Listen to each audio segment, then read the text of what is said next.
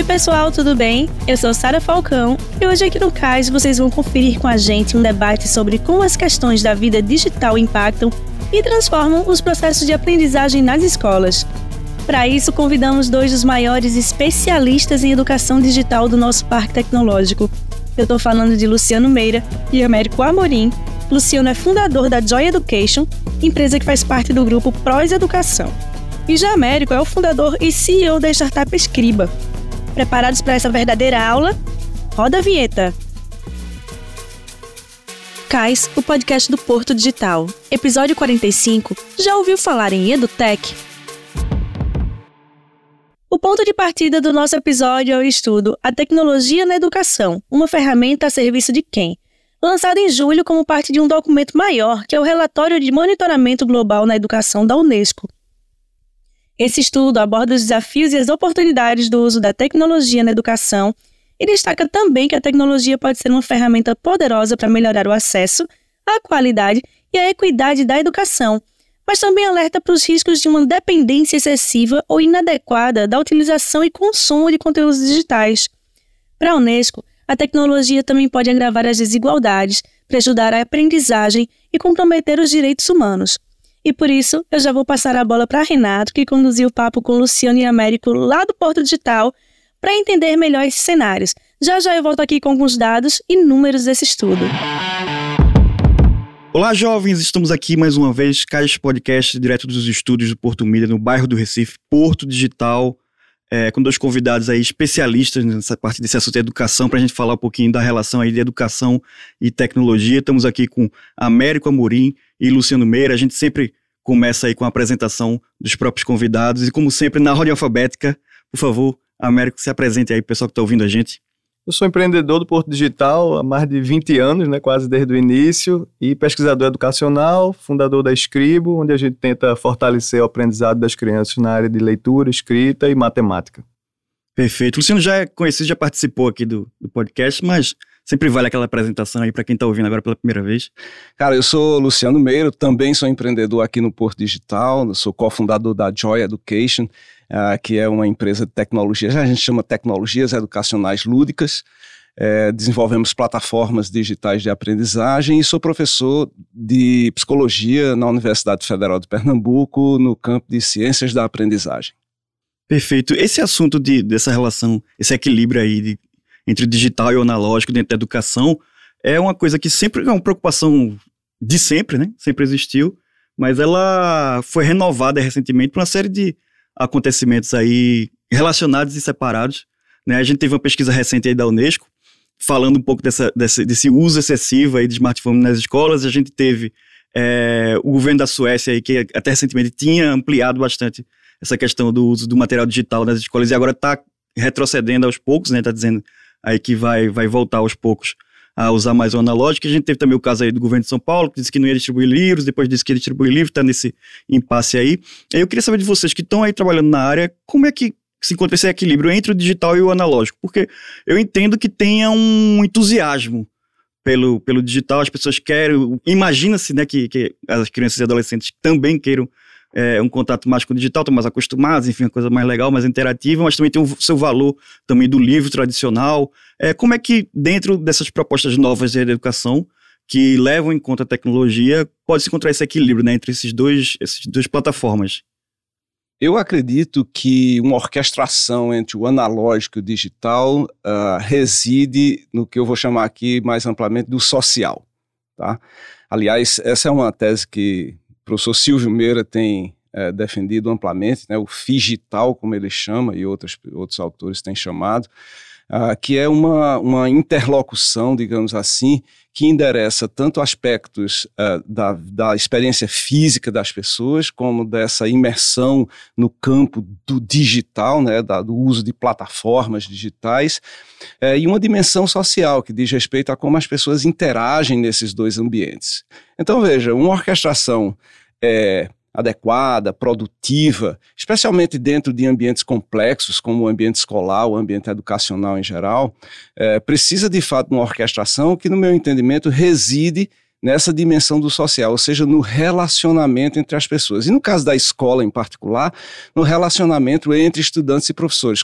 Claro, existem outros atores, isso é, uma, é um, um, um, fenômeno bastante complexo, tem as famílias, tem os gestores, a comunidade até de, de negócios no entorno da escola e assim por diante, mas eu vou focar aqui principalmente nessa relação social de interação é, que eu chamo uma relação intelectual e afetiva entre estudantes e professores. Então, nessa relação é que vai ser construída uma experiência onde o analógico e o digital podem ser orquestrados de maneira eficiente, produtiva, acolhedora, um monte de adjetivos que a gente pode usar aí.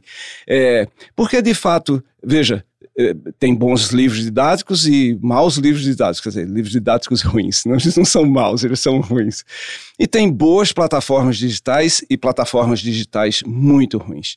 É, em qualquer dessas, desses casos, um professor com uma boa formação e um relacionamento sustentável entre eh, com os seus estudantes vai oportunizar situações de aprendizagem e capitalizar nessas situações, inclusive muitas vezes de plataformas ruins. Eu já vi professores usando péssimos softwares num, num ambiente de produção, inclusive. Eh, uh, so, é, é, convidando os estudantes para analisarem onde que aquele software não está não tá sendo interessante para uma aprendizagem é, uh, produtiva, enfim, rica, é, significativa. Então é isso. Para mim, para resumir a, essa ópera aqui, uma orquestração entre o digital e o analógico reside na construção de relacionamentos intelectuais e afetivos entre estudantes e professores, e para isso, a gente tem que ter uma formação docente é, excepcional, coisa que a gente estrategicamente ainda precisa desenhar. Acho que foi muito boa a fala de Luciano, né? Ele trouxe essa questão social e afetiva, né? E pelas pesquisas da neurociência, a gente sabe que a, a parte emocional e afetiva é parte fundamental do aprendizado. Né? Então, o que as pesquisas mostraram para a gente aí nas últimas décadas é que a gente tem né, várias formas de usar o digital e a gente tem pessoalmente, realmente, mais dificuldade em compreender um texto quando a gente está lendo um livro digital. Né? E aí a gente pode puxar desse, dessa questão né, o que deveria ser o digital dentro da sala de aula. Né? O que seria essa, essa orquestração que Luciano tão bem trouxe aqui para a gente? Né? Certamente não é um livro digital que só replica o que está no papel. Né? Porque no papel a gente não tem mensagens de pop-up, né, que de aplicativos que estão chamando a gente, que estão dando ideias para a gente fazer, ou seja, a gente perde o foco, e o foco também é uma condição essencial para a aprendizagem, a atenção da criança, do jovem e do adulto. Então, uma tecnologia que só replica o que está no papel, realmente ela provavelmente não vai ter um bom resultado, e a gente descobriu com o tempo que tem um resultado até pior do que simplesmente ler no papel. Então, dentro dessa perspectiva que a gente tem, né, a afetividade, a atenção. Um outro ponto fundamental que a gente descobriu na neurociência e na, e na própria psicologia cognitiva, que o Luciano é a, a, origem dele aí, ele sabe disso, é o feedback. Né? Então, quando a gente está aprendendo, quando a gente está estudando, quando a gente está praticando alguma habilidade, quando a gente não tem feedback, né, a gente aprende mais lento. Quando a gente tem um bom feedback, e aí existem vários tipos de devolutivas né, que a gente pode receber, tanto da professora, quanto de um par, quanto da nossa família o bom feedback ele gera mais aprendizado. Né? E uma boa tecnologia, seja um, um, livro digital ou um game ou seja lá o que for, ele deve dar feedback. Né? Então, se é um livro digital que ele simplesmente replica o impresso, ele não dá feedback, né? porque não tem interação. Então, se a gente conseguir juntar numa tecnologia né, a afetividade, né, essa relação do professor e do aluno, se a gente conseguir com que a gente tenha né, um feedback bem elaborado, que guie realmente o estudante para o que ele precisa e o que ele quer aprender, aí realmente a gente pode ter uma tecnologia que faça sentido né, dentro da sala de aula. Existe no mundo dos games uma tese que a gente chama dos três Fs da, da, do desenvolvimento de bons videogames, né? Então é um F para fun, é claro que qualquer videogame tem que ser de alguma forma divertido, tem que disparar o prazer do engajamento nas pessoas. O segundo F é de friends, ou seja, tem uma dimensão afetiva onde o, video, o videogame dispara um conjunto de relacionamentos, mesmo você jogando sozinho, você conta para o outro depois que você zerou aquele troço ali. Então tem uma, uma, uma, emergência de comunidade no mundo do games, que é o segundo F de Friends. E o terceiro é feedback, que é informação qualificada e acionável, digamos assim, que você pode fazer alguma coisa com essa informação. Não é à toa que todo bom videogame, eu vou sempre, toda vez dizer aqui o bom livro, o bom videogame, porque existem péssimos exemplares também de todos os tipos dessa, dessas coisas que a gente constrói enquanto artefatos da cultura, né? É, podem ser pessimamente desenvolvidos, mas é o feedback, não é? O bom videogame ele tem um, um feedback contínuo, é, just in time que a gente chama, né? Não just in case. A escola dá feedback just in case, ela dá um monte de feedback que não serve para nada just in case que alguém precise, né? Só por acaso, se alguém precisar, tá ali. E aliás, nem dá tanto quanto deveria e dá péssimo feedback. É, ou seja, na, na, numa intensidade inadequada, num volume inadequado e numa qualidade inadequada, muitas vezes. Claro que, de novo, boas escolas fazem, fazem corretamente. É, mas é, o, bom, o bom videogame, então, ele, ele consegue é, o volume adequado, just in time, quer dizer, quando você precisa. Não ficar lá acumulado num almoxarifado de feedback para você ir pegar de vez em quando.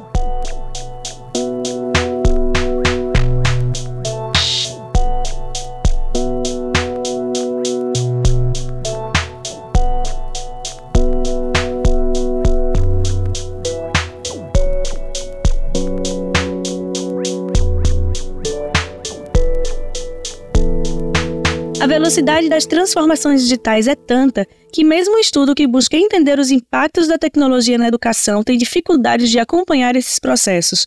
Também pudera. As tecnologias de informação e comunicação, as famosas TICs, têm sido aplicadas à educação há 100 anos, desde a popularização do rádio na década de 20.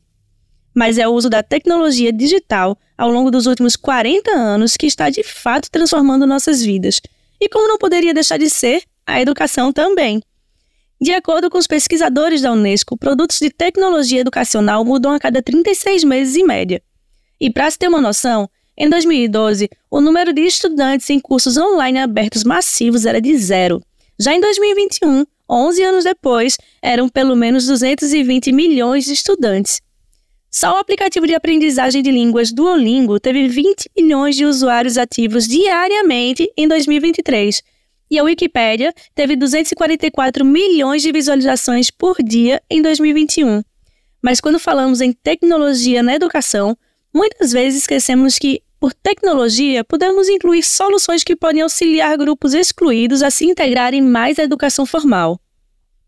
A Unesco lembra que, por exemplo, cerca de 87% dos adultos com deficiência visual apontaram que aparelhos de tecnologia acessível estavam substituindo ferramentas tradicionais, e essa tecnologia nem precisa ser digital. Rádio e televisão substituem a educação tradicional em populações de difícil acesso em mais de 40 países. No México, por exemplo, um programa de aulas transmitidas pela televisão em conjunto com apoio em sala de aula possibilitou um aumento de matrículas de 21%. E aqui é impossível não lembrar do nosso querido Telecurso 2000, não é mesmo? A tecnologia digital também pode ajudar educadores e gestores por meio da análise de dados sobre aprendizagem. Na China, os dados vêm sendo utilizados para identificar as dificuldades dos estudantes, prever suas trajetórias de aprendizagem e gerenciar recursos para os professores.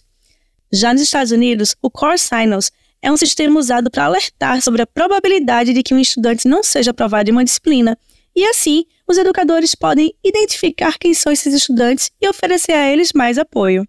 Vocês dois são de empresas de tecnologia, de educação aqui no Porto Digital. EdTechs, dá para falar em, Sim. Sim. em EdTechs aqui do Porto Digital. É, o que, é que a gente tem de oportunidade de negócio dentro dessa área? O que é que vocês estão trabalhando, que vocês têm trabalhado? O que é que vocês enxergam aí como tecnologias que vocês conseguem trabalhar aí dentro das empresas de vocês para auxiliar no ensino, para auxiliar escolas, gestores, gestores de educação, enfim, como é que vocês têm enxergado aí esse mercado? A gente trabalha mais com a educação infantil e os anos iniciais do ensino fundamental, né? Então, crianças aí de 3 aos 10 anos. Então, vou me ater a esse segmento aí é, na, na minha fala. A gente está trabalhando na área em que o, o, tempo de tela é o mais difícil, né? Então é mais crítico. Então as crianças não podem usar muito tempo a tela quando elas têm de 3 aos 5, 6 anos. Né? Mas também a gente não pode privar a criança da tela, né? porque no mundo ela vai interagir com as, com as telas de qualquer forma. Então existe uma oportunidade grande do ponto de vista de fortalecimento da aprendizagem. Né? Quando a gente vai olhar o, o Brasil e vários países, inclusive países desenvolvidos, né, do ponto de vista da leitura, né, metade das crianças do Brasil não conseguem atingir o mínimo de leitura que precisam. Na matemática, né, a gente está numa situação terrível. Né, se você pega as melhores escolas do Brasil, as melhores escolas privadas, aquelas mais caras, né, compara elas com os outros países, a gente chega nem na média da OCDE. Né, então, as nossas melhores escolas não chegam na média, a gente está a gente tá, assim, 90% atrás do que o que as crianças precisavam estar aprendendo. Então, o que a gente busca na Escribo é justamente encontrar formas de fortalecer esse aprendizado, né? seja utilizando estratégias de ensino que dão mais resultado. Então, por que que nas redes sociais da Escribo a gente fala tanto sobre ensinar os sons das letras ou trabalhar uma percepção desde a criança pequena, né, sobre como as letras e as palavras estão relacionadas com o que a gente fala, né? Porque as pesquisas do mundo inteiro mostraram que se você fizer isso, as crianças aprendem três vezes mais, quatro vezes mais rápido do que se você não ensinar esses sons. Em matemática, a mesma coisa, né? Então, existem várias pesquisas que foram feitas eh, na psicologia cognitiva, principalmente, que é uma área que pesquisa muito bem isso na aprendizagem, e que trouxeram estratégias diferentes da professora ensinar. A grande dificuldade é que as professoras precisam se reacostumar com a forma de trabalhar. Né? Então, para a Escribo, a tecnologia é um meio para tentar inserir dentro da escola essas práticas que geram mais resultados de aprendizagem. Então, dentro desse, desse ambiente, né, a gente trabalha com jogos, a gente trabalha com conteúdos em vídeo também algumas vezes. E o que a gente tem visto como mais é, relevante para as crianças pequenas para um ambiente aí da educação infantil são ferramentas que ajudem a professora a poupar o tempo dela justamente com escrever um relatório sobre como está a criança, né, para entregar à família, só que ela precisa escrever um relatório a cada dois meses e ela precisa falar sobre a criança dois meses atrás, né, que é humanamente impossível a professora lembrar de todos os detalhes. É impossível também ela parar para olhar todo o histórico que ela registrou sobre aquela criança, porque ela tem que fazer o relatório, são 20 crianças, e ela não pode parar de trabalhar com eles. Então a gente tem entrado na educação infantil mais nessa parte da coleta de dados e da geração de informações, né, inclusive usando inteligência artificial para fortalecer esse trabalho das professoras. E no ensino fundamental, as crianças aí de 6 aos 10 anos, o que a gente tem mais investido agora é deixar a criança ter um estudo mais autônomo com feedback. Né? Então, usando inteligência artificial, como é que a gente pode construir uma experiência que a criança ao invés de estar em casa, né, vendo só o YouTube ou jogando, a gente vai roubar ali 20 minutos, meia hora, para que aquela criança, junto né, com um jogo pedagógico ou junto com um assistente digital de aprendizagem, consiga, por exemplo, escrever melhor, né, escrever melhores textos, textos mais criativos, textos argumentativos que tenham realmente uma argumentação melhor. Então a gente está explorando isso, né? tentar diminuir a burocracia né, e dar um, um feedback melhor para as crianças. A Joy Education é uma empresa já um pouco madura, né? Tem 13 anos, nós cofundamos a, a Joy em 2010 e depois de algumas rodadas de investimento, nós fomos adquiridos em 100% no final de 2021 pela Pros Educação, que é uma empresa é, nascente, porém já bastante robusta, de educação profissional e técnica, né? Então a gente está no mundo hoje da educação técnica, né, com a missão de transformar a vida das pessoas pela educação profissional. Então é um mundo bem interessante, onde nossas plataformas, na verdade, nossa plataforma, que é o Joy Class, é um LMS é, com Uh, baseado em gamificação da aprendizagem, né, que inclui missões e desafios, então tem um, um caráter bem pragmático é, que empresta à aprendizagem essa uma dimensão prática que era muito apropriada e por isso fomos adquiridos ao ensino técnico, que obviamente tem uma dimensão pragmática muito forte. Então viram na gente uma possibilidade justamente de usar esse tipo de design instrucional e de plataforma para apoiar o, o ensino técnico, né? E essa é, uma, essa é a nossa missão hoje, e é uma missão uh, que a gente chama de, de, uma tentativa de preencher um gap estrutural do Brasil. Né? Hoje, no Brasil, menos que 10%, é, 9 poucos por cento da população uh, que encerra o ensino médio ou que está no ensino médio é, entra no ensino técnico. Né? Isso é, é um dos menores índices no mundo para um país em desenvolvimento para um, um, país da dimensão do Brasil. No, nossos irmãos chilenos aqui têm uma taxa cerca de 28%. É, portanto, quase três vezes maior do que a gente consegue. Então, é um desastre, né? faz parte dessas estatísticas catastróficas que o Brasil produz na educação. E a gente precisa mudar isso e a PROS tem essa missão e a gente está dedicado a isso. Bom, isso é no B2C, né? Então, nós somos uma rede de é, é, educação profissional e técnica com escolas físicas onde estudantes se matriculam. Nós temos 36 mil estudantes já, tendo nascido há três anos atrás. E, mas temos também uma, uma, uma oferta no B2B, então nós fazemos educação é, profissional dentro de corporações e uma dimensão B2G, onde essa, essa rede técnica pode ofertar nos estados é, porque, obviamente, com todo, mesmo com todas essas mudanças do novo ensino médio, que não é mais tão novo e já não é mais, é, tem, uma, tem uma confusão se formando aí, mas é, mais e mais governos se interessam por prover e promover uma educação é, profissional e técnica para as redes públicas, né?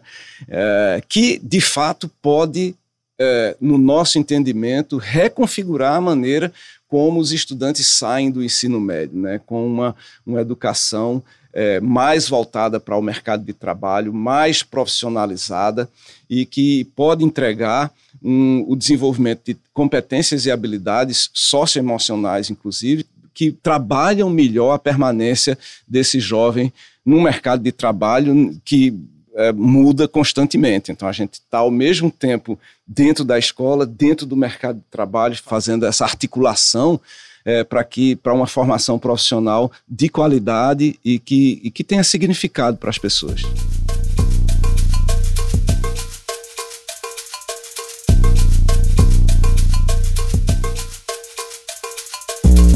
Não é novidade para ninguém, mas o principal gargalo apontado pelo estudo da Unesco é a desigualdade. Segundo o levantamento, havia no máximo 10 computadores para cada 100 estudantes no Brasil e no Marrocos. Já em Luxemburgo, eram 160 computadores para cada 100 estudantes. E não basta ter acesso aos equipamentos, não, tem que saber usar. Nos 27 países da União Europeia, 54% dos adultos tinham pelo menos habilidades digitais básicas em 2021. Aqui no Brasil, 31% dos adultos tinham pelo menos habilidades básicas, mas o nível era duas vezes maior nas áreas urbanas do que nas rurais, e três vezes maior entre os que estavam na força de trabalho do que os que não estavam, e nove vezes maior no grupo socioeconômico superior do que nos dois grupos inferiores. E se o assunto é educação e tecnologia, é obrigatório falar dos impactos da pandemia da Covid-19. De modo geral, o ensino online durante o período pandêmico teve um alcance potencial de mais de um bilhão de estudantes, mas ao mesmo tempo não foi capaz de alcançar pelo menos meio bilhão ou 31% dos estudantes em todo o mundo. 72% dos estudantes desconectados moram nos países mais pobres. E embora 91% dos países tenham usado plataformas de ensino online para ofertar educação à distância durante o fechamento das escolas, as plataformas alcançaram somente um quarto dos estudantes em todo o mundo. Para o resto, intervenções de baixa tecnologia como rádio e televisão foram usadas amplamente, em conjunto com materiais impressos e telefones celulares, numa tentativa de aumentar a interatividade. Falando em inovações disruptivas que provocam tensões, acho que a tensão mais recente que está rolando na educação é em relação à IA generativa, o uso amplo, o acesso amplo disso aí, principalmente na mão dos estudantes, para produzir fazer os trabalhos de casa, produzir conhecimento ou, ou receber conhecimento, né, estudar através daquilo. É, como é que vocês enxergam essa, esse futuro, essa relação de, da educação com esse tipo de plataforma? Você acha que isso deve mudar até de repente a forma com que os alunos é, são avaliados? É, ou de repente pode mudar até o, o, próprio programa de ensino, de repente com, com, trabalhar mais outras soft skills aí que esse tipo de plataforma não trabalha tanto, que é preciso ter para usar essas plataformas. Como é que vocês enxergam isso num, principalmente no sentido de, de preparar esses jovens para um mercado, para trabalhar num, num mercado que vai estar tá também dominado por esse tipo de tecnologia. De repente, não vai ser. É, vai ser um processo que deve ser estruturado, de novo, depende de um design institucional estruturado. Se você simplesmente é, joga essa, esse tipo de tecnologia, que aliás eu chamo de tecnologias conversacionais, no caso dessas IAs baseadas em que a gente chama Large Language Models, né? essa modelagem de linguagem, é, que um exemplo típico é o ChatGPT, né? que todo mundo estava falando, as pessoas já estão começando, ó, veja, já estão começando a parar de falar nisso dentro das escolas. Por quê? Porque não tem um desenho ainda de como usar esse negócio. Tem uns usos muito interessantes, inclusive na universidade, é, a gente tem usado, eu tenho usado na, na, principalmente numa, numa, das disciplinas que leciono, é, por exemplo, para melhorar os processos argumentativos dos estudantes universitários. Então, eles é, pegam uma, uma, um conjunto de prompts lá, né, de questões que eles podem fazer e vão identificar e analisar gaps argumentativos no ChatGPT, que ele não é muito bom de, de argumentação, então dá para identificar.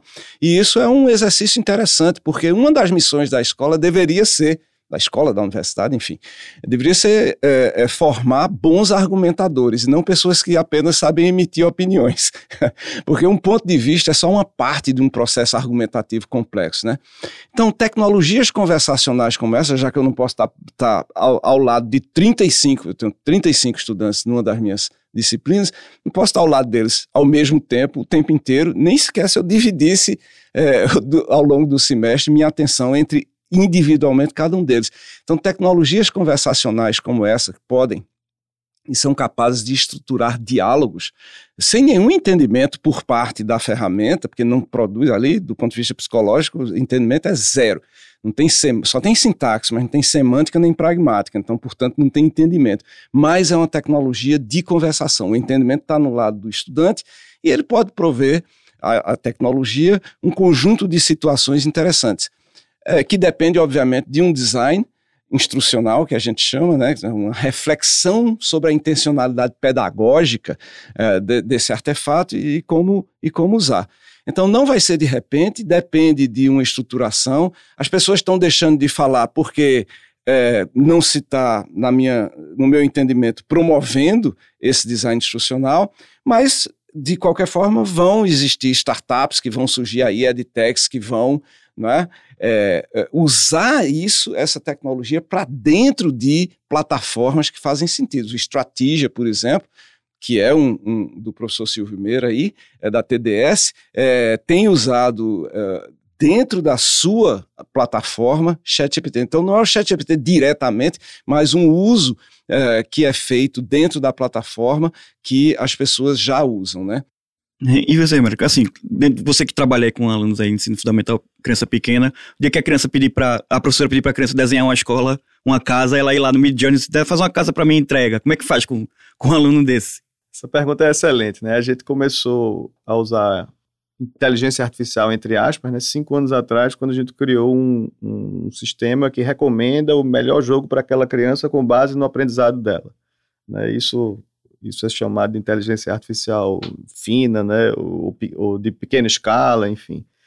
E desde o ano passado a gente está usando radicalmente dentro do processo de produção da gente, Midjourney, né, o Firefly, Gen2, coisas desse tipo para construção de conteúdo, seja construção de conteúdo dentro dos nossos jogos, mas também construção de conteúdo para as formações né, de professores. Então a gente está usando geração de, de imagens, né, para gerar imagens que a gente jamais conseguiria gerar com o time de arte pequeníssimo que a gente tem e numa qualidade excelente. Por exemplo, criamos agora, nesse primeiro semestre, com a professora Sandra Pugliese, que é uma pesquisadora parceira nossa, criamos um, um, uma intervenção pedagógica para fortalecer a fluência da leitura e a compreensão da leitura.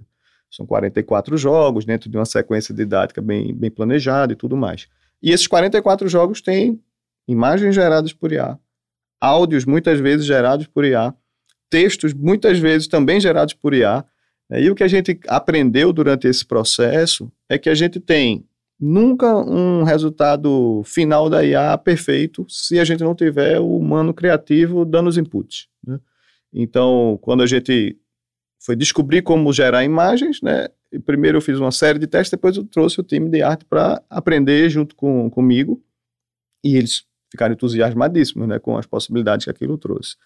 E aí eu transporia né, essa experiência para o que a gente está tentando fazer dentro das escolas, né, que é partir de problemas bem específicos. Então, ah, precisamos fazer com que as crianças de segundo e terceiro ano entendam mais o que elas estão lendo. Pronto. Aí vamos buscar um IA que vai nos ajudar a proporcionar interação com a criança, né, uma conversação com a criança, quando a professora não está junto da criança, né, quando a gente vai ter um feedback específico para o que a criança está fazendo. Então, a IA, ela traz oportunidades da gente expandir o tempo de estudo da criança. E aí a gente tem uma possibilidade de utilizar a tecnologia, como o próprio Luciano falou, né? O, é o professor Luciano se multiplicando para atender os seus 20 alunos, os seus 35 alunos, né, de uma forma específica para o aprendizado deles. Então, o que a gente está tentando é isso, é a gente já aprendeu a usar muita coisa de IA e agora a gente está colocando IA para dentro da escola em pontos muito específicos que são problemas que as professoras enfrentam ou também as coordenações. Né? E acho que assim a gente vai começar a ter um uso cada vez mais intenso e vai também abrir a, a, a, o desejo delas por mais.